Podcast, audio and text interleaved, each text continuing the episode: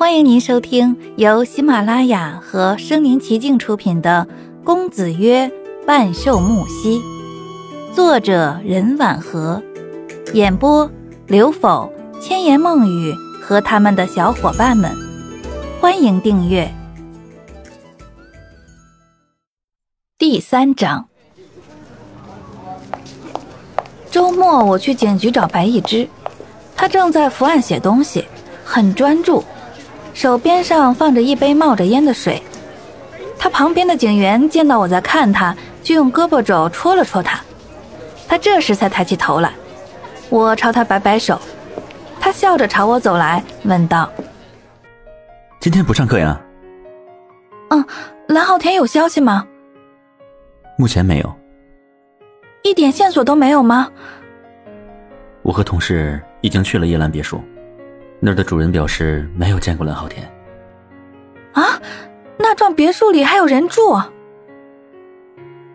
白一之见我大惊小怪，这才反应过来，前两天我和萧何几个人对他说，当那是废弃房子来着，解释道：“那房子是破了点里面装修还不错，住着一个商人和几个佣人。”我拍了拍自己的脑袋。已经过去几天了，连个梦都没有，还是忆不起什么，就问他：“你可以帮我个忙吗？”啊，你说。嗯，你可以帮我问问你同学，间歇性失忆症吃什么药吗？他没有吃药，是自愈的。啊，还有不吃药就能好的病啊？哈，这病倒是省钱。他是重复性的做同一件事情，唤醒自己的记忆。在回去的路上，我反复回忆那天的事情，心想是不是要试试再去一趟？处在当时的场景中，或许就能忆起之后的事情了。事不宜迟，我搭上电车前往叶兰别墅。当到达目的地时，正值傍晚。夕阳的云霞浮在庄园别墅的上方，院子里种满淡淡紫色薰衣草，呈现在眼前的是一幅动人的油画。这样的画面无形中减轻了我心中的阴影。站在大门外面，我不知道该怎么进去，是按照那天从后门偷偷潜入，还是按响门铃呢？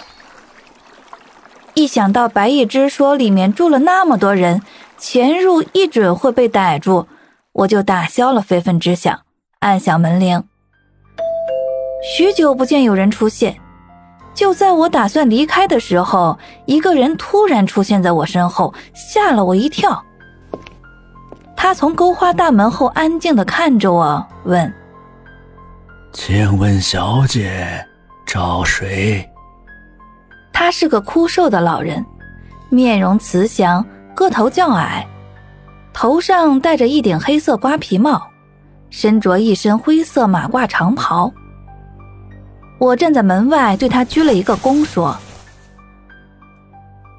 你好，大伯，我是南岭学校的学生，我想见见你们家的主人。”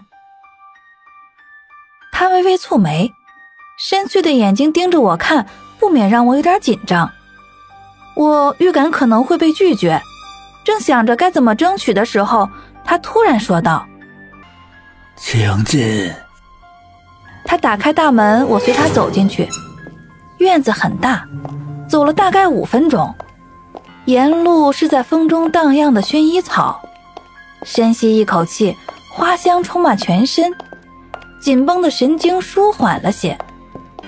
我看一眼天边暗淡的夕阳，没有犹豫地走进别墅里。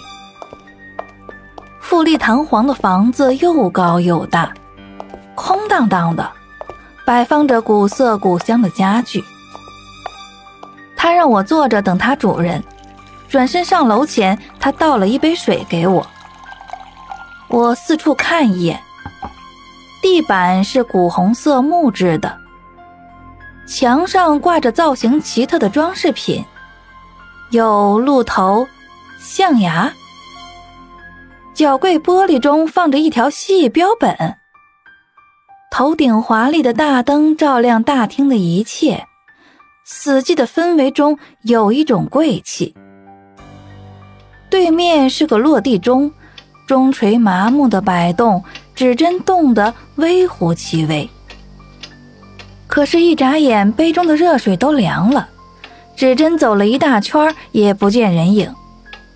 我一开始胆怯的心变得焦急。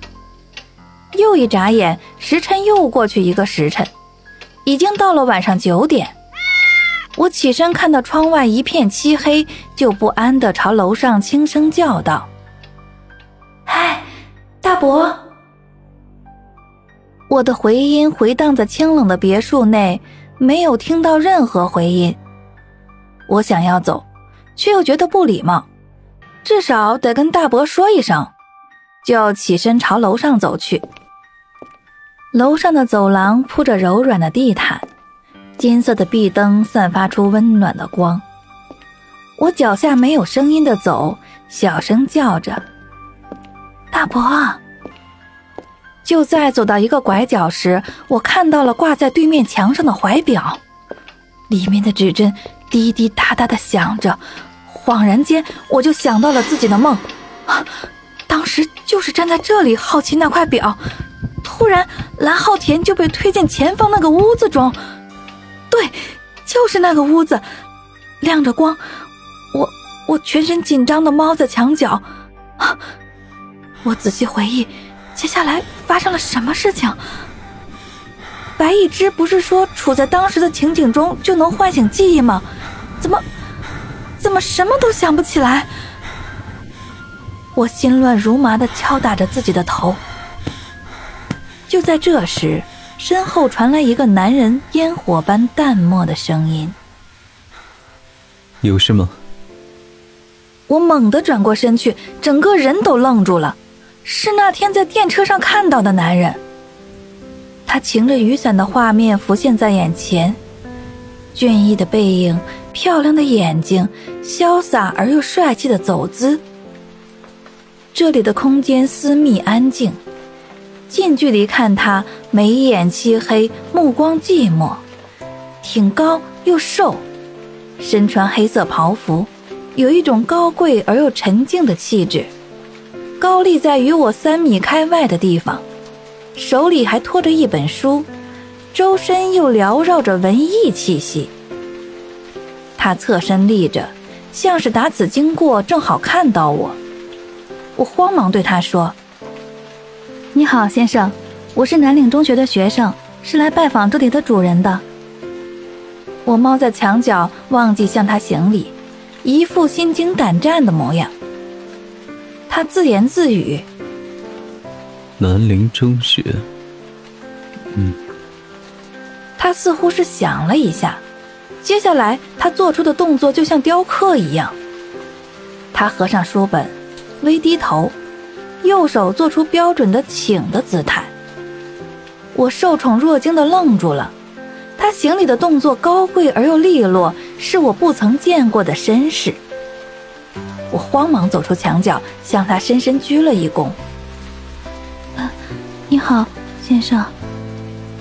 他领我走进前方亮着灯的那间房，正是我梦中蓝浩田被推进去的地点。进去一看，是一间书房。书架铺满整扇墙，摆满了各类书籍。